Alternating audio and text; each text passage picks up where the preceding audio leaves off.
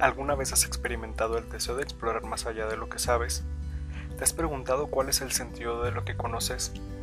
¿Te gustaría descubrir los deseos que Dios tiene para ti mientras platicas con tus amigos? Te invito a que lo descubras a través de mi voz.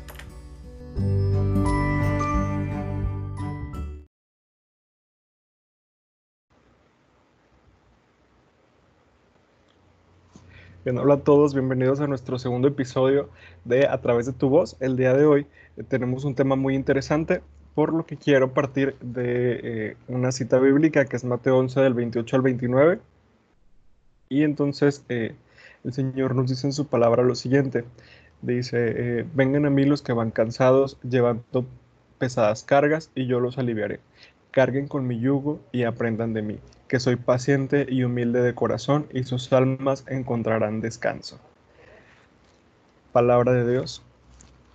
Pues bueno, creo que con esto eh, podemos dar una súper, súper introducción a nuestro segundo episodio, que como ya habrán visto en, la imagen del, podcast, pues es la iglesia y pandemia. Entonces, eh, quiero darle la bienvenida a mis amigos. Itzel, ¿cómo estás? Hola Poncho, muy bien, ¿y tú? También gracias a Dios. Odalis, ¿cómo andas? Hola, hola a todos, muy bien, muy bien. Qué bueno, René, ¿tú qué tal? René. no sé, creo que tiene apagado su micrófono, pero ahorita lo prende. Se quedó dormido. Se quedó dormido. Se quedó dormido en la grabación. Ya, sí. Me la estoy pasando muy bien la verdad. Es un bonito día para, para salir y... Para grabar. Y para grabar. no, para salir no. Muy bien, pues bueno, este, vamos a empezar con nuestro tema del día de hoy, que, este, pues como ya les decía, es la iglesia y pandemia, y entonces, este, pues justo acabamos medio de responder eh, nuestra primera pregunta, que es, ¿cómo nos ha ido en esta cuarentena? Primero que nada, quiero iniciar eh, pues pidiendo una disculpa a la gente que nos escucha porque en las estadísticas eh, sí nos aparece que nos escucha ya este, pues una, una cantidad de personas importantes. Digo, no es, no es como que nos sigan ya de que 10 mil personas así, pero vamos, vamos avanzando, ¿no? De nada más escucharnos nosotros cuatro, pues sí, sí hemos crecido un poquito en los tres episodios que llevaban el episodio 0, el episodio 1 y Esperemos que en este también. Entonces, primero pues una disculpa. Creo que esto se debe a que en lo personal, y justo con esto respondo la primera pregunta, he tenido demasiado trabajo, demasiado trabajo para los que piensan, perdón, que los maestros no hacemos nada. Pues no, señores, tenemos mucho trabajo, demasiado. Así como para los alumnos que, que, dicen, ay, es que nos dejan mucha tarea o nada más están pensando cómo ponernos gorro. Eh, no, no es así todo tiene un porqué, todo tiene un sentido y entonces lo que nosotros les pongamos, pues nosotros tenemos que revisar y tenemos que evaluar, tenemos que ponderar, tenemos que cerrar promedios, etcétera. Entonces acaba de terminar el semestre a principios de, ¿qué fue? Junio, si no mal recuerdo, ya con las segundas y todo. Y entonces pues inmediatamente a trabajar en el que sigue y... No, de verdad, un, rollo, ¿no? Ahorita estoy como en mi semana de descanso, este, pero pues básicamente es, es, más que nada eso. Creo que esta pandemia, si hay algo que me ha hecho hacer, es trabajar muchísimo. No que no lo hiciera, pero la verdad es que trabajando desde casa es como más, eh, más el trabajo, ¿no? Porque pues estás todo el día, tienes la computadora como muy a la mano, tienes el internet de tu casa. Si quieres trabajar desde tu cama, pues lo haces desde tu cama, ¿no? Entonces, pues así, así ha sido mi vida de cuarentena, amigos. Trabajar, trabajar y trabajar. ¿Ustedes qué onda? ¿Cómo les ha ido? Pues mira, Poncho, yo haciéndote segundas con el trabajo también he tenido demasiado, o sea, no pueden entender lo que es pasar 12 a 16 horas sentadas enfrente de la computadora, contestando correos, llamadas, todo, todo, todo, todo. Ahorita sí, yo empecé haciendo home office desde marzo, ahorita ya ni sé en qué mes estoy, ya los días se me pasan súper lentos, pero cuando volteo atrás de que las semanas de que se van bien, bien, bien rápido. Y si ha estado en lo personal bien cañón. Yo cuando al principio empezó todo esto dije, no, pues como office, de que ahí me voy a levantar a la hora que quiera, desde mi cama, como tú decías, pero no, nada, ha sido completamente lo contrario, pues yo estoy ahorita en una industria donde está, donde no se detuvieron las actividades, pues estoy en la industria farmacéutica, es una de las actividades esenciales, así que para mí no hubo ni un break, nada de descanso, así que ah, hemos estado full, full, full de trabajo y pues sí, he estado doblando, según mi, mi, mi mis horas de trabajo son nueve, no, pues he estado a días de hasta 16 o hasta 18 horas de que en la computadora donde no me doy el tiempo para contestar correos, a veces estoy de que contestando correos 12, 1 de la mañana, pero no ha estado bien caótico, pero pues aquí vamos resistiendo. Pues sí. ¿Tú, Itzel, qué onda?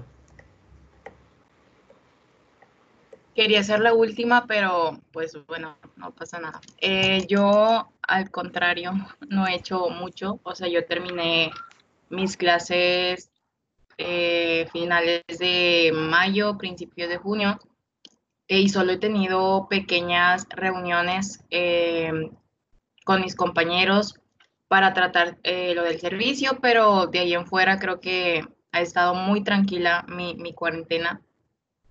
Solo he visto series, he visto películas y pues, pues nada, solo eso. Qué padre. Pues sí, es que, o sea, vemos la otra cara de la cuarentena. O sea, y también es una cara muy válida porque, pues también hay que echar, pues huevo, por así decirlo, porque pues, no, no podemos salir. Y es muy válido, Etzel, o sea, la verdad, yo también estoy igual. Este, pues entre, entre, tareas y, y, leyendo y viendo podcast o entreteniéndome un rato, o sea, así me la paso el día. Ahorita ya pues ya empecé algunas clases en veranos y, y pues ahí vamos. Pero la verdad no sé si, si, si, me contradigas, Poncho, pero las clases en línea sí me están gustando. O sea, no sé cómo lo veas tú. Porque me levanto. Padre, sí. Me levanto 10 minutos antes y hago todo y aún, o sea, hago mi desayuno, o sea, me hago muy, muy accesible y llego a tiempo a la clase, entonces está muy padre eso. Sí, ese es un punto muy válido, sí. Ajá. Digo, la verdad es que uno como maestro pues no se puede despertar 10 minutos antes porque tiene que preparar la sesión, las diapositivas, etcétera. Entonces, para mí sí es complicado tener clase, por ejemplo, a las 7 de la mañana, porque pues yo tengo que estar ya conectado desde las 6 y media y así, no, ay, no, no, no. Pero bueno, amigos, todavía no hablemos del semestre porque para mí empieza el 10 de agosto. Entonces, no me quiero eh, perturbar con esas cosas aún. Entonces, este, pues sí, entonces decíamos que eh, esta cuarentena ha sido complicada en algunos casos para, para, para la mayoría de nosotros. Este, incluso porque pues ver series y estar ahí también nada más es, es, complicado, porque también de pronto llega un momento de ansiedad en el que ya no sabes qué rayos hacer y, entonces ya viste Betty la Fea ocho veces, este, no sé, Rosario Tijeras tres, entonces ya es como muy cansado estar todo el tiempo en la computadora, en la tele, en el celular, ¿no? Yo esta semana me puse a ver una serie también y ya casi la acabo de tres temporadas. Entonces, una serie ¿Cuál médica. serie empezaste a ver, Poncho? La del doctor que es autista. Ah, esa muy buena. Está muy buena, se la recomiendo, amigos. Entonces, este, pues bueno, para continuar con nuestro tema de hoy, la siguiente eh, pregunta, que, que esta sí nos va a llegar, amigos, a todos, porque todos lo vivimos de una manera diferente, todos lo sufrimos, todos le lloramos, y es, la, es algo que eh, la, la, pandemia pues nos, nos quitó, y, y, sí se vale decirlo así, nos quitó, nos arrebató y estamos muy molestos con el COVID porque nos quitó lo que más amamos hacer en el año. Para los que no saben, si no escucharon el episodio anterior, les platicábamos que nosotros nos conocemos de, del apostolado de Juventud y Familia Misionera. Entonces cada año pues hacemos misión de Semana Santa, de Navidad y pues prácticamente todo el año estamos en contacto para, para, esta, eh, para este apostolado. Entonces, eh, pues es eso. Me gustaría platicar sobre qué estábamos haciendo específicamente aquel día de marzo en el que todos recibimos una llamada para, o vimos en Facebook, o no sé cómo haya sido, para que eh, enterarnos de que nos habíamos quedado sin misión de Semana Santa. Si no me equivoco, creo que era un 14, 15 de marzo, por ahí. Este, entonces, no sé quién, quién me quiera contar primero su experiencia, Dalis. Sí, yo quiero empezar porque esto creo que lo vivimos grupal. Me acuerdo que días antes cuando empezó como que todo el sonido de que no, un virus chino, de que súper lejos, nadie se imaginaba por aquí que iba a llegar tan rápido que nos iba a llegar a nosotros. Creo que sí sabíamos, ya empezábamos a oír noticias extranjeras de que no, si un virus, de que ya todos están en cuarentena, pandemia y todo, pero creo que a ninguno por aquí se nos pasó de que, ay, nos va a tocar a nosotros México, específicamente Monterrey y todo. Y me acuerdo que pues tenemos un grupo en WhatsApp y como que empezó a escucharse esos rumores, ¿no? Me acuerdo que yo eh, en privado con Poncho ahí teníamos conversaciones de que no, pues pregúntale de que a los altos mandos de, de misiones, de que, que, ven, porque ya se empezaba a escuchar mucho ruido eh, de arquidiócesis y demás grupos de misiones que cabía la posibilidad grande de que se cancelaran. Y nosotros es que cancelar imposible, ¿cómo van a cancelar misiones? O sea, no nos pasaba, creo que a ninguno nos pasaba por la mente que cancelar, o sea, a, menos de que hubiera una guerra, no se cancelaban, o sea, así se las pongo. Creo que así estábamos todos. Me acuerdo que yo venía ese día del trabajo en la tarde, me acuerdo que venía hablando de que con Poncho, de que no, es que a mí ya me, ya me van a pasar, eh, ya están en junta los de misiones, y me hablaron y de que en cuanto salgan, pues ya nos van a dar como que el comunicado oficial y yo de que, ay, no, ya me empezaba a preocupar porque dije, o sea, no, si ya se juntaron es porque realmente ya lo están considerando y pues a lo mejor nosotros que somos de aquí de, de Monterrey, de Nuevo León, eh, nos movemos a una comunidad que nos queda relativamente cerca, dos, tres horas, pero ya conceptualizarlo en, en el movimiento que es desplazar a medio México a, a tantos estados, fue como que, o sea, ya es de pensarlo porque estás moviendo a muchas personas y estás poniendo en riesgo a muchas personas y ya es cuestión de, pues es de salud, ¿sabes? Ahí fue yo cuando ya me empezó a caer el 20 de que dije, no, sí cabe la posibilidad de que nos digan de que stop, este año no, se regresan ya con sus equipos, sus maletas, hoy no, no les toca a ustedes. Y siento que ahí fue cuando ya empezó a, a, estar el pánico en el grupo de que no, de que qué vamos a hacer, de que no manches, cómo nos van a cancelar misiones. Y ya estábamos nosotros haciendo planes de que nos, nos de rebeldes, nos tomamos de por aparte, de que no avisamos. O sea, el chiste era de que salir, de que no nos queríamos quedar en nuestra casa. En mi caso, yo ya, yo ya tenía permiso en mi trabajo, eh, ni siquiera tenía vacaciones porque tenía muy poco y yo hice, hice el esfuerzo de decirle a mi jefe, no, pues mira, me das permiso de que toda una semana, y es como que real que, que COVID me arruinó todo esto, pero pues sí, yo creo que como introducción estábamos todos en pánico ahí en, en, en WhatsApp de que nos parecía increíble que se cancelaran, o sea, no, creo que fue todo un shock para todos. Definitivamente. Itzel, ¿tú cómo lo viviste? fue un poco caótico, así como lo cuento Alice, pero también hay que poner en contexto a las personas, o sea, porque pues no están en nuestro grupito. Y es que este año a nosotros nos había tocado organizar toda la misión, entonces teníamos demasiado estrés y pues obviamente nos íbamos a preocupar no solo por nosotros, sino por los miembros que iban a formar parte de misiones este año. Y me acuerdo perfectamente que en un día nos dedicamos a, Fue un caos, me acuerdo, porque fuimos a casa de Odalis y ese día, desde la mañana hasta la madrugada, nos enfocamos a poder sacar las cuentas de qué es lo que íbamos a pagar, cuánto teníamos que enviar. Me acuerdo que Poncho y René estaban medio estresados porque no salían ciertos números. Eh, y también nos estresaba mucho el hecho de que pues eh, estaban a días de informarnos si sí íbamos a ir o si realmente se iba a cancelar por completo. Y como dice Odalis, creo que sí hubo amigos, Erasmo, por ejemplo, que se quería arriesgar porque pues el ir de misiones es muy importante para nosotros porque ya es parte de nuestra vida, es parte de, de nuestro año que no nos puede faltar. Y si no vamos, pues la verdad sí se siente un poco raro el hecho de no ir a misionar o ir a un pueblito o vivir esa experiencia de misiones.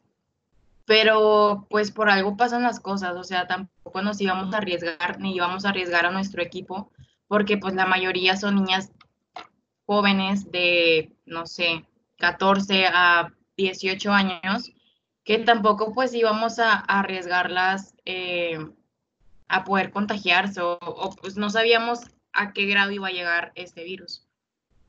Pero sí fue muy caótico eh, y fue muy triste a la vez eh, cuando Poncho nos, nos mandó el mensaje con el oficio que decía que pues por, por seguridad pues se cancelaban y no podíamos, no podíamos ir a ningún lado.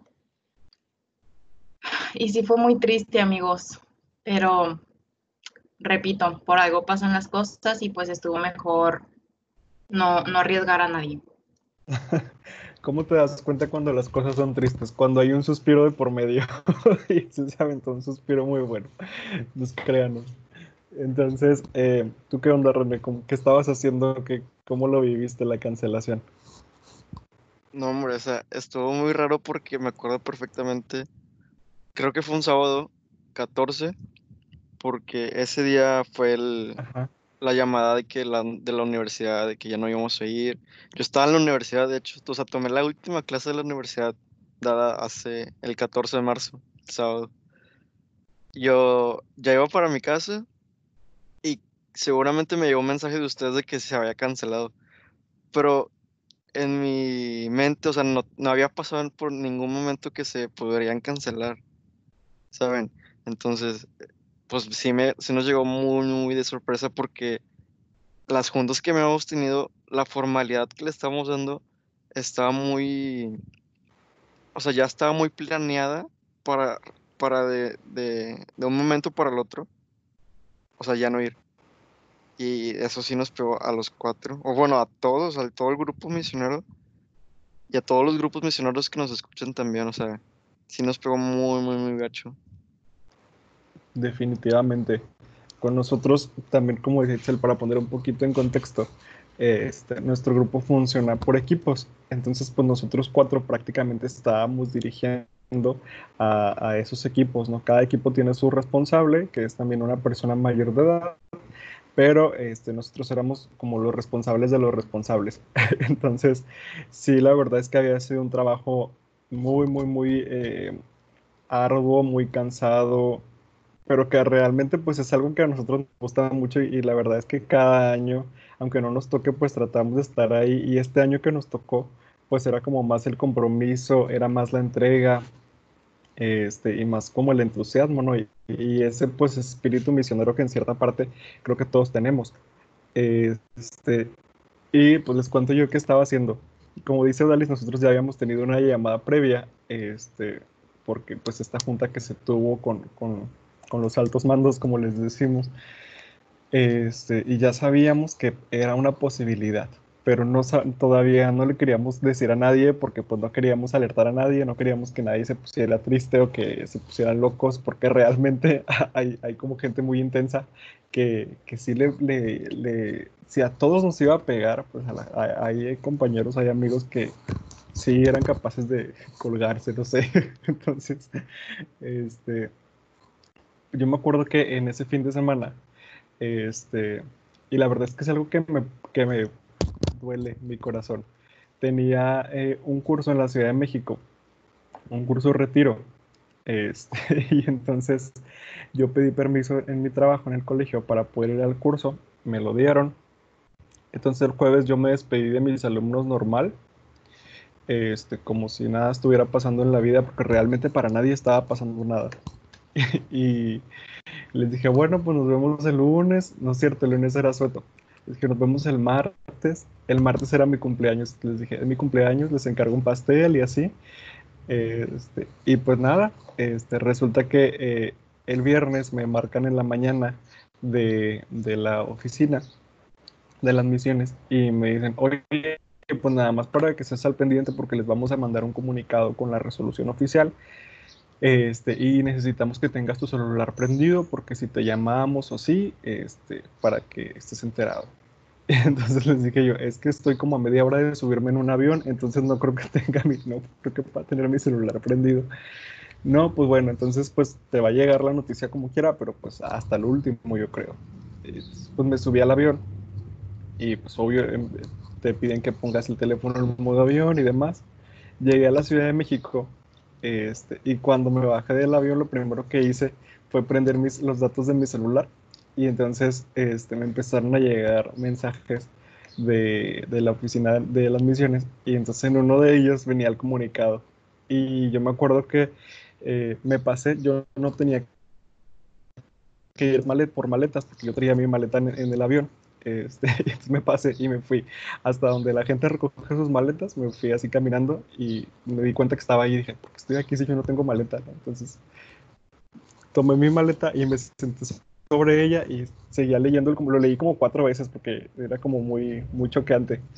Eh, acto seguido, yo como, que perdí la noción de dónde estaba y volteé a ver a toda la gente y a todos lados hasta que vi a un guardia del aeropuerto, una policía, y le dije, ¿me puedes decir por favor por dónde puedo salir? Porque ya aquí ya me perdí. Eh, pero, o sea, realmente no estaba perdido, había una salida enfrente de mí y la guardia se me quedó viendo con cara de, eh, por ahí, ahí dice salida, entonces caminé a la salida, pedí un, un, Uber, este, porque iba a encontrarme con una amiga eh, en, el Palacio de Bellas Artes. Y este, todo el camino iba yo pensando ¿no? En, no manches. entonces lo que hice fue reenviarles el, comunicado, que creo que le marqué a, no sé si fue a Dalis o a Excel, a alguien le marqué en ese momento para avisarle este, así de, de viva voz llegué a Bellas Artes, me fui a comer con mi amiga que vivía allá, que tenía muchos años que no veía. Lo cierto que acaba de ganar un concurso de ópera virtual. Saludos, Valeria. Este, y pues era como que estaba en mi cabeza y, yo no podía pensar en otra cosa. Y le dije a mi, a mi amiga Valeria, le dije, ¿sabes qué? Necesito ir a la basílica. Este, y yo tenía realmente como una hora para llegar al, al, curso y le dije, necesito ir a la basílica. ¿Cómo le hago? Y me dijo, no, pues no te vayas al metro porque te vas a perder. Toma un Uber y llegas. Tomé el Uber, llegué a la basílica.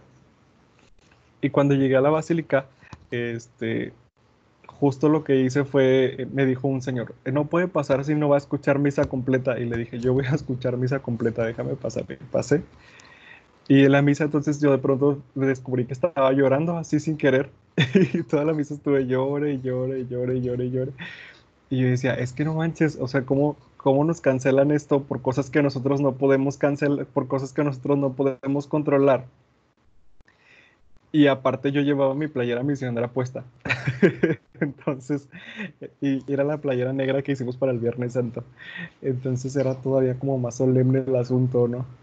Y me acuerdo que escribía en Facebook de que la Virgencita me trajo hasta acá para consolarme, sé qué, porque realmente sí me pegó mucho. Y más estando allá.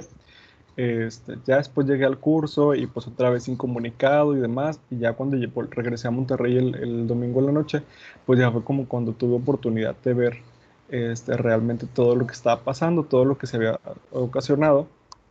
Pero pues es algo que nos tocó vivir este año, es algo que eh, la iglesia, la, hablo no, no como congregación, sino como iglesia realmente, iglesia católica, algo que la iglesia tuvo que hacer para eh, cuidarnos a todos, ¿no? Y ahora que pasaron ya los meses y que lo vemos más frío, pues creo que fue la decisión como más acertada.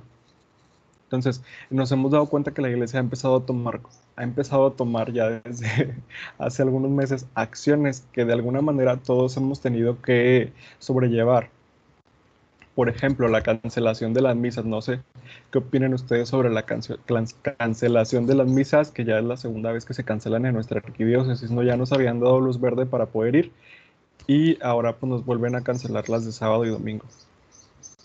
¿Qué, cómo vivieron también esa parte? Eh, porque pues también está cañón que de pronto tú tengas la costumbre de ir a misa todos los domingos y un día te digan, ¿sabes qué? Va a ir las misas, hay que verlas desde tu computadora, tu celular, este, y pues te aguantas y no comulgas, ¿no? Digo que está la comunión espiritual que también produce frutos espirituales, pero este, pues sí, sí te, te quitan también una parte de ti, ¿no? Odalis. Sí, mira, empezando con el tema un poco de todas las misas ahorita virtuales, eh, horas santas, etcétera, yo creo que nos, nos preparamos muy bien con el hecho de que las misiones hubiesen sido virtuales. A mí al inicio cuando nos dijeron de que, no van a ir, eh, hicieron todo el plan de estas misiones virtuales, a mí me parecía muy extraño de que, pues es que, ¿cómo voy a vivir una misión por la computadora? O sea, no, o sea, no, no, o sea, en mi cabeza no cabía cómo iba a pasar un jueves santo en la, enfrente de la computadora, o sea, no, no, no cabía. Pero creo que ya conforme fuimos pasando, o sea, lo acepté y dije, no, pues eh, veía todas las celebraciones, etcétera. Y dije, ok, lo fui como que superando, haciendo parte de mi vida y más porque ya, o sea, literal, yo vivía con la computadora, porque también cuando nos cancelaron era que clases en línea, trabajo en línea, ahora misiones en línea, ok, ya, me tenía que acostumbrar sí o sí. Al momento en que pasan todas las misiones, pues ya yo creo que ya estábamos muy acostumbrados a ver las misiones en línea o ver 80 publicaciones en Facebook de misiones, misiones en vivo, en vivo, en vivo, en vivo. Entonces ya se me fue haciendo muy normal. Pero pues mira, en mi opinión me pareció muy bien la forma en la que, en la, que la arquidiócesis tomó, tomó por así la decisión de que, ok, cancelar sí o sí, porque una, eh, tu público, por así decirlo, es, no sé, me atrevo a decir que un 60% sigue siendo la población vulnerable, o sea, de las personas adultas mayores, y era de que sí o sí, o sea, no había opción eh, que no las cancelaran o que no hicieran algún protocolo de, de sanidad como lo hicieron. A mí, obviamente, te, te duele mucho de que ya no escuches las campanadas en tu iglesia, o cosas así por el estilo, pero creo que fue muy acertada tanto el tiempo eh, como la forma en que lo fueron haciendo. Creo que sí, igual fue de que de un día para el otro, de que se cierran de que todos los templos, comunicado la arquidiócesis y hasta nuevo aviso, o sea, no te daban una fecha específica, porque creo que tampoco ni ellos medían el alcance de, de hasta cuántos meses íbamos a llegar, o sea, ahorita estamos hablando del mes de, de hace meses y ya estamos a julio, o sea, ni de chiste por aquí me pasaba que todavía en julio estuviéramos en estas circunstancias. Y creo que nadie, o sea, todo para eso. Creo que, eh, pues sí, como tú dices, ya van dos veces en que sí, ya, ya abren, no, siempre no. Pero pues yo creo que hasta ahorita es muy incierto todo lo de los templos y las misas porque eh, esto no avanza y más aquí en, en, Nuevo León, pues sí creo que vamos un poco más lento que otros estados de la República y yo todavía esto lo veo, lo veo para largo, la verdad. Y pues sí, yo estoy totalmente de acuerdo en que todavía estén cerrados los templos porque pues aquí te viene, aquí va una pregunta para todos. En dado caso de que, no sé si en, bueno, yo voy a hablar por, por las iglesias que yo tengo aquí en mi comunidad. Em, en dado caso de que, ok, abran, y, pero que prohíben la entrada a público que tenga alguna enfermedad eh, preexistente o que sean adultos mayores y que nada más dejen entrar a, a, personas de que ahorita están prohibiendo también las personas que no tengan obesidad, etcétera, o jóvenes. ¿Ustedes sí tomarían la decisión de ir? A pesar de que una, a lo mejor yo que he estado saliendo, aunque sea nada más al trabajo, de que una vez por semana o de que literal a la farmacia o al supermercado, tener pues cabe en ti la responsabilidad de que ah, va a haber más personas ahí o también tú no sabes, eh, las personas que han estado ahí, pues yo también he estado, pues mi familia aquí tampoco ha dejado de trabajar, ellos sí han estado saliendo porque pues tienen que salir. Yo no me sentiría con la completa, eh, sí, con la, con la completa responsabilidad de ir y sentarme y decir de que, ah, pues es que yo no tengo, pero pues a lo mejor, pues como ahorita muchos casos han dado de que soy asintomática y otra persona va, la verdad, yo ahorita no me sentiría a gusto de ir, aunque las abrieran, la verdad, aunque nada más, no se hubiera un 20%, un 30% de, de público que pudiera asistir, yo tomaría la decisión de, de, no ir presencialmente. No sé qué, en qué criterios estén ustedes. Eso, fíjate que es algo bien, bien eh, eh, ¿cómo se llama? Eh, bien, bien de mucho conflicto para la gente, porque hay, hay católicos como muy radicales, este, y ojo, esto no quiere decir que porque tú opines así no seas católica este, practicante, pero hay mucha gente, creo yo, que, que, y sin el afán de ofender a nadie, que se toma esto desde un punto de vista como si fuera una, una obligación. Y, a ver, está la dispensa que el arzobispo, digo, que el, que el mismo papa este, aprobó. ¿no? Que, nos exenta de ir a misa mientras está la pandemia. ¿No? Entonces, realmente tenemos los medios como para, para eh, decidir y no estar en pecado. o sea, eh, por, por, lo menos por lo que representa ir a misa, ¿verdad? De, de, que sabemos todos que si no vamos a misa, pues tenemos ahí un problemita como católicos practicantes. ¿sí? Este, y pues sí, hay gente como que se, se acá se, se, vuela y no, es que yo tengo que ir y, a ver cómo le hacen, pero a mí me van a dejar entrar. Les digo porque lo he visto en la parroquia, ¿no? A mí me ha tocado que, que el padre nos ha pedido apoyo para cantar en misas de tres personas, el del coro, que nuestro coro es de casi 15. Entonces dice, vengan a cantar tres, ¿no? Y todos de que con sillas de distancia, con desinfecten sus micrófonos, sus cables, etcétera este, y, y de verdad hay gente que llega a la parroquia y no, es, que yo voy a entrar y a mí me va a dejar entrar porque yo soy la señora aquí que gobierna el municipio y entonces yo tengo muchos años viniendo a esta parroquia y a mí usted párroco no me va a decir que no voy a entrar. ¿Qué hace el pobre párroco? Pues deja entrar a la viejita, al viejito, al, al, muchacho, a la muchacha que viven ahí también en la parroquia, porque también como jóvenes creo que no medimos los peligros y creemos que no, nada nos va a pasar. Entonces, este, pues yo creo que sí hay que ser como muy conscientes en lo que podemos ocasionar y, realmente si tenemos los medios para no faltar a misa, por lo menos virtualmente, pues ahí está, ¿no? Entonces, no sé, este, por ejemplo, me gustaría mucho escuchar la opinión de René químicamente. ¿Qué onda con, con la sanitización de las parroquias? Este, todos estos protocolos que se están implementando. Zelda, tú también que eres enfermera, ¿qué, nos pueden decir sobre eso, sobre estos procesos sanitizantes que hay en las parroquias, sobre estos procesos de distancia? Los, muy... famosos, ¿te roban las neuronas o no? Sí, sí, sí. Pues mira, me muy, algo muy curioso. O sea, la verdad, yo he ido a la iglesia cuando se permite, obviamente.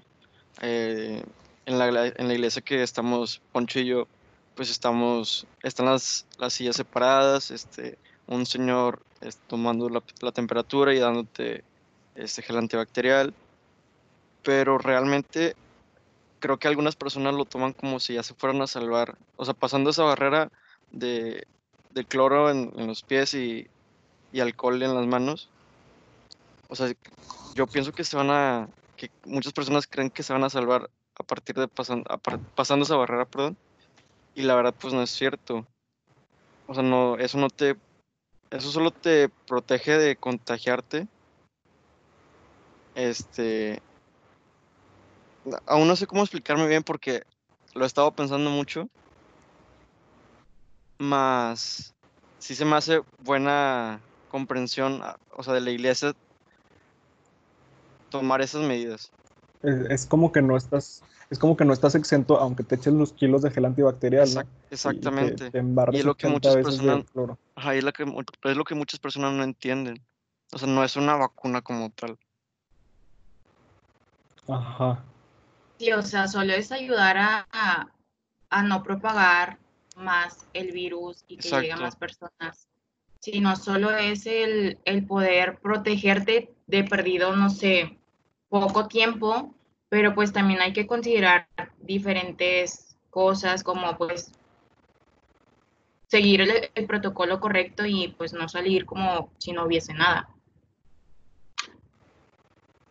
Claro, así es. Entonces, este, pues sí, digo, creo que la iglesia ha sido como muy cautelosa en este, en este punto y creo que aquí los que fallamos realmente somos los fieles y, me pongo a pensar, no sé tú qué opinas, Odalis, desde el punto de vista legal, si una persona va a la parroquia, se contagia eh, en la parroquia porque tocó alguna superficie que estaba contagiada, porque el que estaba al lado, aún con la distancia, pues, no sé, tocó, tosió, lo que sea, y, y luego ya ves que hay gente como muy, este, ¿cómo puedo decir? Como muy peleonera. Este, y entonces va a decir la gente, oye, es que yo me contagié en la parroquia y tu parroquia tienes que correr con los gastos médicos que me está generando la enfermedad en caso que la gente no tenga seguro, ¿no? Por ejemplo. Este, porque puede suceder, ¿no? Y creo que aquí la iglesia ha sido muy cautelosa de marcar las medidas, de marcar los parámetros de quién sí puede, quién no puede, y todavía, aunque puedas, te dicen, si no vienes, no pasa nada. Yo creo que aquí los que no entendemos somos los fieles. Legalmente, ¿qué puede pasar dentro de la iglesia en estos, en estos casos? o cómo pudiéramos actuar como iglesia? Pues miren, como preámbulo, si no saben que creo que la mayoría no han hecho justicia tan, tan mediática o tan pública, existe un delito en el Código Penal de Nuevo León por bueno, se los voy a decir en palabras entendibles, pero en dado caso de que yo tenga, que yo sé que tengo 19 y que aún así salgo y expongo a más personas, en este caso de ir a la iglesia, aunque, eh, me midan los niveles de oxígeno en la sangre o me roben las huellas, como muchos eh, existe un delito ya penado por el Código Penal que cuando tú sepas que aún así te, vale y sales y estás en peligro de propagar ese virus a más gente, es penado por, por, por la ley. Y creo que es muy válido, o sea, yo por eso vuelvo a lo mismo, o sea, yo tengo mucho miedo de que, aunque yo he estado saliendo a lo más esencial de que mi trabajo, a, no sé, a la farmacia, al supermercado, yo sigo conviviendo de que con mis abuelitos. Sé que nosotros, por ser jóvenes, creo que ninguno tiene alguna enfermedad eh, existente, tenemos que 0.3 más o menos de morir, o sea, es nada comparación de las personas adultas mayores o alguien que tenga obesidad o alguna otra, otra enfermedad preexistente.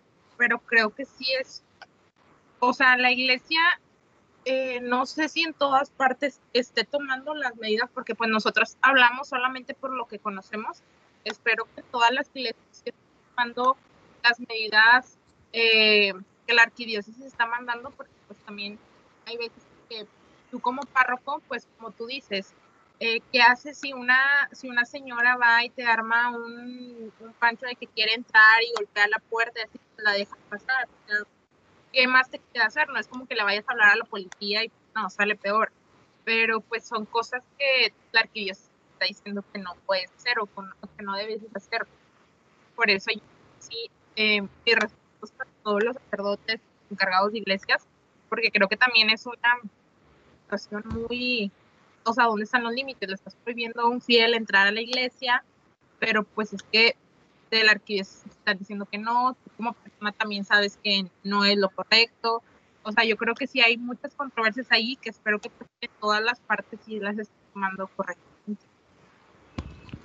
Así es, fíjate que, que tantas cosas que, que, muchas veces ignoramos este, y que aunque ignoramos nos vale por irresponsables. Entonces, este, qué fuerte, la verdad. Y pues bueno, muchachos, no sé si les ha tocado ver eh, de, de, en primera persona alguna obra que la iglesia esté haciendo eh, en, esta, en esta pandemia, porque también eh, la iglesia está siendo muy atacada por la gente que no está dentro de, porque la gente que no está dentro de no se da cuenta, porque pues, también es como que la iglesia no anda este, gritando lo que hacen. Y creo que si no estás dentro de, es, es difícil que te puedas dar cuenta de los programas que hay, de las acciones que hacen los sacerdotes, de que muchas veces los sacerdotes se están arriesgando su propia salud con tal de salir en búsqueda del más necesitado, del enfermo, ¿no? Y, y, entonces, este, pues desgraciadamente hay mucha gente que se dedica a atacar, muchos católicos que por ignorancia y, creo que se vale decirlo así, muchos católicos que por ignorancia de pronto deciden empezarle eh, a tirar a la iglesia porque, ay, es que la iglesia es rica y cómo se atreven a pedirme dinero para, donativos de no sé qué, y si no están haciendo nada, y que si no pagan la luz, y que, ¿no? Entonces la gente empieza a buscar pretextos. Si bien sabemos que estamos todos en una situación muy difícil económicamente hablando, pues obviamente si en mi, si en mi casa eh, hay una persona que le redujeron el sueldo al 50%, ¿no? Por ejemplo, gracias a Dios en, mi familia todavía no ha pasado eso. Este, pero por ejemplo, si, si, en mi casa hay una persona en esa situación, pues lógicamente a la iglesia le está pegando también, ¿no? Y no quiere decir que, que porque la iglesia, este, o porque yo vea en, en que tienen la custodia o que está este, las velas que ponen así doradas. A ver, la iglesia no es de oro, o sea, y eso, eso creo que es muy importante aclararlo porque también luego hay robos porque la gente realmente cree que las cosas son de oro, ¿no? En, en el colegio hace dos años, un año antes de que yo entrara, entraron y se robaron la custodia. ¿Para qué quieren una custodia? ¿No? O sea, a ver, ni es de oro, ni pesa, ni es cobre, ni nada, o sea, ¿para qué la quieres? ¿no? Y aparte, pues, te la robas y a ver qué le haces, porque no creo que nadie te la quiera comprar. O sea, no, no vas a tener una utilidad. Entonces, este, pues sí, creo que es importante que nosotros, desde nuestra voz, podamos aclarar eh, estas cosas y podamos exponer también lo bueno que la iglesia ha hecho. Itzel. Oye, yo había leído eh, hace días que muchas personas creen que los religiosos, o sea, juntando a sacerdotes, religiosas, todo, creen que solo hacen oración y que estén dedicados a hacer oración. Y pues parte de, de, su rutina, de su día, pero no solo hacen eso, o sea, creo que pues como estamos en el mismo círculo y en el mismo colegio tenemos conocidos, pues sabemos de, un sacerdote en específico que se ha arriesgado eh, para poder ayudar a las personas más necesitadas, no de aquí, de, Monterrey, sino de pueblitos cercanos a nosotros, que ha pedido donativos, eh, ya sea comida, ropa, medicamentos, para poder llevar a aquellas personas que ni siquiera tienen la posibilidad de poder salir a su casa, de, su casa y poder conseguir estas cosas. También pues al principio eh, de esta cuarentena veíamos cómo sacerdotes de otros países salían a las calles eh, y, sacaban al Santísimo para que las personas no se sintieran tan solas y sintieran que, que Dios siempre va a estar con ellos. Y pues creo que es un trabajo admirable por el hecho de que pues se arriesgan también mucho.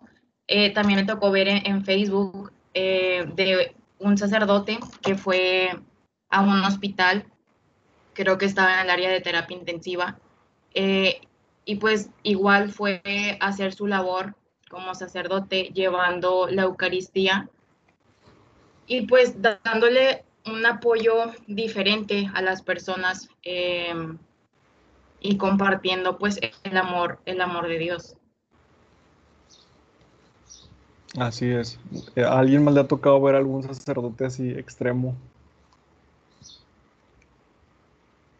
Creo que realmente este, complementando lo que dijo Itzel, creo que todos los sacerdotes son extremos por el simple hecho de ser sacerdotes ¿no? y de entregarse. Entonces, eh, de verdad, nuestro reconocimiento para todos los sacerdotes que conocemos y los que no conocemos, porque realmente sí se la rifan con su, con su trabajo pastoral en estos tiempos. Les, les comparto que aquí en, mi parroquia, este, en, mi en la parroquia de mi comunidad, porque yo voy a otra parroquia, pero en la parroquia de mi comunidad eh, hay un padre que ya está grande eh, no sé, pero más de 70 años sí tiene. Este, y pues en la vida me hubiera imaginado yo que el padre fuera a hacer en vivos y transmitir, la misa, ¿no? Y realmente al principio de la cuarentena, pues no, no, no existía, no había. Este, y de pronto un día me apareció en Facebook. Y voy a decir porque creo que se, merece que, lo pronunciemos y que pronunciemos el nombre de la parroquia, la parroquia Cristo Resucitado aquí en Santa Catarina. Este, de pronto un día me apareció en Facebook este, la página, ¿no? Parroquia Cristo Resucitado. Entonces yo dije, órale, ¿no? Y luego aparte, pues el, el logo de la parroquia lo tenían bien hecho, este, de muy buena calidad. Y entonces dije, oye, qué interesante que lo que están haciendo. Y de pronto un día me apareció misa en vivo, 12 del mediodía. Yo, órale, entonces ya me metí a la misa y estaba el, el padre Genaro dando misa. Y, y, dije, de verdad que increíble que mis respetos para el padre Genaro que se atrevió a cambiar, que se atrevió a adentrarse al mundo de las redes sociales. A lo mejor no las maneja él, porque algo me queda claro es que él no las maneja. Pero que haya dicho, sí, va, me uno, vamos a hacer la misa en vivo. Este, había en ese momento, había creo que 14 personas conectadas. Oye, a lo mejor no están los 200 personas que vienen a misa, pero ya tienes a 14 que no iban a ir. Entonces, de verdad mis respetos, mi reconocimiento para el padre Genaro que le ha echado muchas ganas a pesar de, las limitaciones que tiene la parroquia, porque es una parroquia que tiene muchas limitaciones, porque yo estuve ahí sirviendo como 10 años, les puedo decir que no hay internet, este, en, mi tiempo pues, no había climas, no había mucha seguridad en, en cuanto a puertas, etcétera, no había mucho... Eh, eh, muchas cosas. O sea, es una parroquia que tiene muchas carencias y que han sabido salir adelante, sobre todo en esta pandemia. Y recientemente acabo de ver, eh, hace como dos días, que publicaron eh, una cuenta para que les apoyemos eh, con donativos. Este, y la verdad es que me parece muy válido este tipo de publicaciones. No sé si les ha tocado verlas y te metes a los comentarios y les están tirando bien machín que, que cómo es posible, que cómo se atreven y que la iglesia está para ayudar y no la iglesia es como una casa, muchachos, y, yo lo he visto porque tengo muchos años sirviendo en las parroquias donde les llegan los recibos como si fueran un negocio. Y pues la verdad es que siendo muy honestos, aunque en la misa haya mil personas, si tú le echas tres pesos, no pagas un, recibo tan le llega a la parroquia. ¿no? El, el padre nos enseñó un recibo en una junta en esta parroquia de la que yo les hablaba. Les estoy hablando hace como que será unos seis años más o menos, y en aquel, en aquel tiempo, como la Biblia, eh, venían un recibo de más de 70 mil pesos de luz, creo que era. Y, la parroquia está chiquita, ¿no? Entonces, pues sí está cañón este, esta parte de, de que no, no queramos apoyar la economía de la iglesia. Entonces, creo que en, este capítulo aprovechamos también y, y, los invitamos a que si alguien tiene oportunidad, pues eh, le eche ganas a la iglesia, ¿no? Este, le eche ganas a las aportaciones eh, económicas, aportaciones voluntarias, que tampoco, pues, este, la iglesia te está poniendo una pistola y te está diciendo, oye, dame dinero, ¿no? No, es si tú quieres y si tú puedes. Si no, no pasa nada, puedes conectarte a la misa, puedes venir cuando se abran. Y tener amigos como siempre. ¿no? Este, él comentaba también del padre Martín, que es un padre que todos conocemos, este, que todos queremos mucho, y que ya se nos va, amigos. Saludos al padre Martín también. Este, que, que ya se está despidiendo del, del Colegio Mano Amiga Monterrey, pero que realmente ha sido un sacerdote que, que, así como varios que han pasado, pues ha dejado huella en nuestro grupo misionero, en nuestros colegios, en los tres. Y pues nada, no sé si, si alguien tenga algún comentario adicional sobre eh, esta cuestión de los sacerdotes extremos, como le, hemos llamado. Este, pues yo tengo. A ver, ¿quién? ¿Qué onda, René? Lo que sí me he dado cuenta es que se están metiendo con muchos pensamientos de la moral y de la ética, los padres, al momento de. No, no, tú no puedes salir, pero yo sí puedo este, dar comunión, o, bueno, no dar comunión, sino salir a, a, exhibir el Santísimo o, a los hospitales. Pero pues básicamente el, el, tema de la moral y de la ética se va a un lado porque pues es su chamba, es su trabajo. Y lo debemos de respetar un buen porque la mayoría de la gente, por ejemplo, en los hospitales, ¿qué haces sin un, sin un, sin un padre? Se te vuelve loca la gente. O sea, el, la importancia de su trabajo ahorita es más primordial que, antes. entonces es un gran aplauso a todos los padres que, se la están rifando. Claro, sí, sí, sí, definitivamente. Si la contención emocional de un sacerdote, pues sí está cañón sobrevivir a cosas como esta, ¿no? Eh, me, da mucha emoción cuando en Facebook salen los videos, por ejemplo, en Corpus Christi o el Domingo de Resurrección que salía el Santísimo a, a las calles ver cómo la gente salía y se hincaba, aplaudía, lloraba, se abrazaban, no, era como, no manches, o sea, creo que Dios nos está dando también esta pandemia para, para que valoremos lo que tenemos este, eclesialmente, ¿no? Para que valoremos el misterio de la Eucaristía, para que valoremos la Santa Misa, para que valoremos a nuestros sacerdotes. Este, y pues qué padre que, que estemos teniendo oportunidad de, vivirlo. Y si no lo has vivido, si no te has dado oportunidad tú que nos escuchas, pues Aldo, Aldo, porque realmente creo que te estás perdiendo de una era digital de la iglesia que está bien padre, que está este, con todo, eh, que tiene mucho para ofrecer, que estamos todos aprendiendo porque tampoco somos expertos en tecnología, ¿no? Y, que a veces el sonido de, la transmisión pues falla y que se les cortó la misa y que, ay, no, ya no voy a ver esa porque ni le saben. A ver, todos estamos aprendiendo, ¿sí? Entonces, pues es nada más de, de ir teniendo paciencia y de ir valorando lo que Dios nos está permitiendo vivir. Entonces, eh, ya nada más antes de finalizar nuestro, nuestro episodio, les cuento que eh, la Iglesia de Monterrey, la Arquidiócesis de Monterrey, tiene un proyecto que está, le llaman la Pastoral de Misericordia, que es una pastoral nueva, es una pastoral diferente, que esto se lanzó por ahí de, abril, finales de abril, principios de mayo, y a lo mejor no es este, algo como muy visible o, algo que nosotros podamos identificar, ¿no? Pero eh, se llama Misión COVID, COVID-19, eh, que consiste en lo siguiente. Eh, tenemos la C, que es la C de consolar, ¿sí? Y entonces la misión de la iglesia se va a ir viendo por, por letras. COVID es de consolar, la C, perdón, es de consolar. ¿Cómo va a consolar? Pues va a curar, va a consolar, va a ayudar, ayudar a la gente a sostener sostenerse, como decía René, esta contención emocional de esta gente que está sufriendo, de la gente que a lo mejor está teniendo ansiedad, de la gente que está perdiendo familiares, ¿no? Entonces la iglesia va a llegar hasta ti y te va a consolar. Eh, como a través de los medios digitales, a través de los medios presenciales, como sea, pero ten por seguro que si tú estás sufriendo, estás teniendo una situación difícil de manera que tú necesites consuelo, pues la iglesia va a llegar. Tenemos la O de orar, entonces la iglesia nos está eh, provee, ¿cómo se dice? La iglesia nos provee todo el tiempo de recursos para que podamos orar. Recursos, espacios virtuales para encuentros de oración, de oración personal, de oración familiar, de oración comunitaria, ¿no? Este, entonces también los tenemos, ¿no? Los recursos de orar.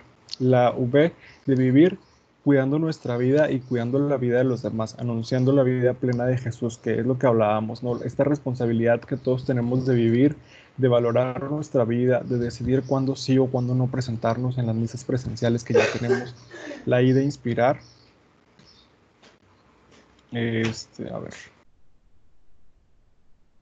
La, la idea de inspirar, perdón. La de inspirar, la de, de dar, que es asumiendo una vida austera, seamos solidarios con las necesidades de los hermanos. Sí, que es esta parte de, los donativos, de desprenderse, de ser generosos, que es lo que estábamos hablando. Sí. Entonces, esta es la misión COVID de la Arquidiócesis de Monterrey. Y pues ya nada más, vamos a tener nuestras conclusiones finales. ¿Quién empieza? Odalis. Si quieren, yo empiezo cerrando. Bueno, aquí ya para concluir, los sacerdotes están marcando yo creo que un hito con el uso de las nuevas tecnologías y las redes sociales y la verdad merecen todo nuestro, nuestro reconocimiento. Y también para nuestro reconocimiento porque ya sabemos ahí que, nos escuchan varios padres, esperemos eh, poder llegar a más. Y también para todas las demás personas que nos escuchan, que son unos simples mortales como, como nosotros, también para los padres, yo creo que mi conclusión a este episodio sería de que está bien que ahorita estemos pasando por pruebas día con día, tanto mentales como espirituales como físicas. Y está bien un día, como lo mencionábamos al inicio, trabajar 16 horas, no sean tan extremistas, no se lo recomiendo por su salud, pero también tirar flojera o el Netflix and chill, como les dicen. Y creo que también los padres así como nosotros, no olvidemos que son personas y pueden tener sus, sus días de que pues es que no tengo ganas de hacer tantas cosas o cosas así. Creo que también les debemos de dar un punto porque a lo mejor nosotros tenemos la idea de que siempre los tenemos que ver al 100 o al 1000% y cuando no están así pues es que están pasando por algo nuevo. Tal vez muchos de ellos ni siquiera habían pasado por una epidemia como nosotros, o sea, nosotros la primera epidemia que pasamos y creo que es, es de humano saber reconocer cuando realmente pues estamos pasando por un día no tan bueno y pues como dicen, hay días buenos y, y hay días malos y creo que de aquí a que dure esta pandemia que ya llevamos meses, imagínense, ya llevamos mm, más de marzo, abril, mayo, junio, julio, cuatro meses y hay muchos de nosotros que todavía no sabemos controlar eh, las bajadas de ánimo, las subidas de ánimo que tenemos, pues yo creo que todavía nos queda mucho por aprender y pues de lo bueno pues siempre sacar lo malo y creo que muchos hemos aprendido más de una cosa al menos eh, en estos meses que llevamos de cuarentena y pues creo que también los padres, los padres me han de estar escuchando, espero, y pues que está bien, está bien no siempre estar al mil por ciento, pero pues siempre entregar nuestro día a Dios, pues tener fe, tener fe en que esto va a acabar pronto y que pues regresemos a lo más normal que podemos, que pues ya sabemos que, nunca va a ser el día de hoy, el día de mañana no va a ser igual al de hoy y pues menos en, en los próximos meses y menos cuando ustedes, pero pues esperemos y que la fe siga ahí y que eh, los católicos sigamos al pie del cañón y que pues no sea una excusa para separarnos de la iglesia. Muy bien, Itzel, tú querías comentar una conclusión. Eh, sí, bueno, iba a comentar algo, pero pues al final ya lo digo.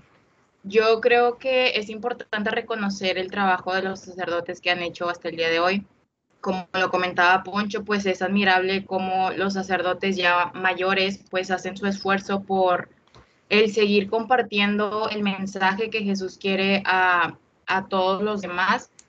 Eh, y pues hay que ayudar a las iglesias con pequeños donaciones, porque pues como lo dice Poncho, de que pues no sobreviven sin, sin nada y creo que pues esta pandemia sí les ha afectado pues económicamente. y pues hay que seguir adelante. Sé que eh, pues son situaciones difíciles y como comentó Dalis, pues no siempre tenemos días buenos. Eh, a veces pues sí tenemos pequeñas crisis, ansiedad, depresión, pero creo que pues es importante siempre estar conscientes que el amor de Jesús pues está en nosotros y también es aceptable el tomarte un pequeño respiro. En lo personal yo sí me alejé un poco después de las misiones virtuales porque me afectó mucho el hecho de ya no poder asistir a, la misa presencial. Pero de alguna otra forma Jesús me volvió a llamar a su camino y creo que siempre voy a estar agradecida. Así que pues a cualquier persona le va a pasar lo mismo. Si te has alejado un poco de, la iglesia, del amor de Cristo, pues siempre es buen momento para regresar a Él. Ah, y también es importante mencionar que pues Juventud y Familia Misionera también tiene un, un proyecto eh, en general que se llama Misionero Siempre que pues nos invita a no solo ser misioneros una vez al año, sino que siempre pues sigamos compartiendo el mensaje de Dios. Eh, nos da la oportunidad de escuchar misa todos los días. Eh, también nos ofrece momentos de canta y ora, que es un buen momento para podernos encontrar con Jesús. Y pues nos pone diferentes actividades o frases de diferentes santos que pues también nos pueden ayudar a, conocer poco a poco o un poco más de nuestra religión. Y pues creo que sería todo.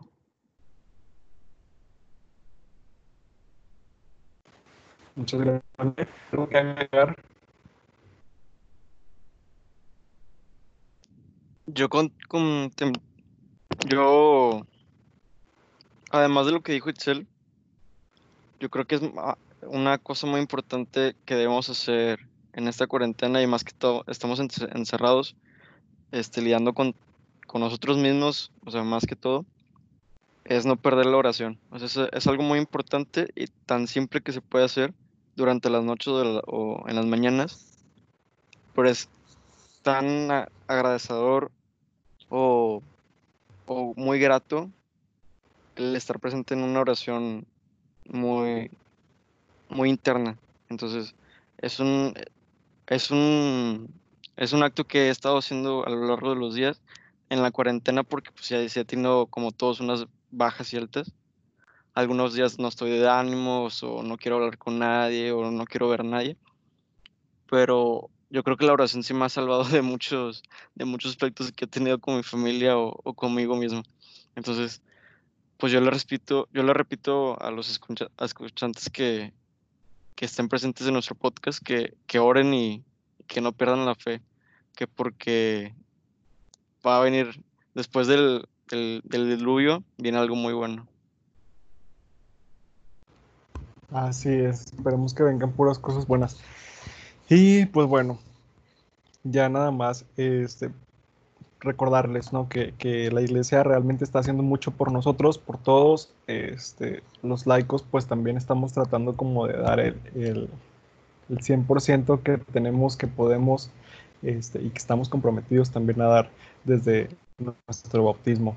Entonces, eh, si tú que nos escuchas estás pasando por alguna situación difícil, eh, no te sientes con ánimos, eh, ya no sabes qué hacer, estás deprimido, estás ansioso, recuerda que pues Cristo siempre está ahí para ti, ¿no? Y que a través de la oración pues puedes platicar con Él, puedes contarle cómo te sientes, si a lo mejor no le tienes confianza a la gente, este, pues ahí está Cristo, ¿no? Y Cristo al final de cuentas es el mejor amigo, el mejor confidente, el mejor hermano, el mejor padre que podamos tener. Y me quedo corto con, los objetivos que le estoy poniendo.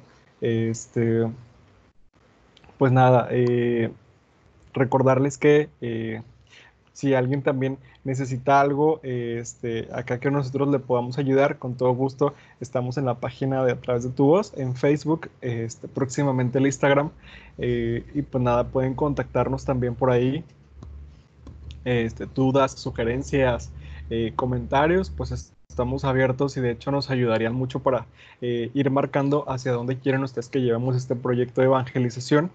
Este, también si no les gusta, pues digan, oigan, no sirven, ya no hagan nada que lo vamos a seguir haciendo, porque al final de cuentas, como les digo, es un proyecto de evangelización que tenemos este, como parte de nuestras misiones también, este, pues eh, nació, nació esto que es a través de tu voz. Entonces, pues nada, este, sigan echando muchas ganas en esta cuarentena que, que todavía no sabemos cuándo acabe, este, pero pues independientemente, eh, concluimos que ahí están los medios, ahí está la gracia, ahí está la misa, ahí está el sacerdote, ahí está todo.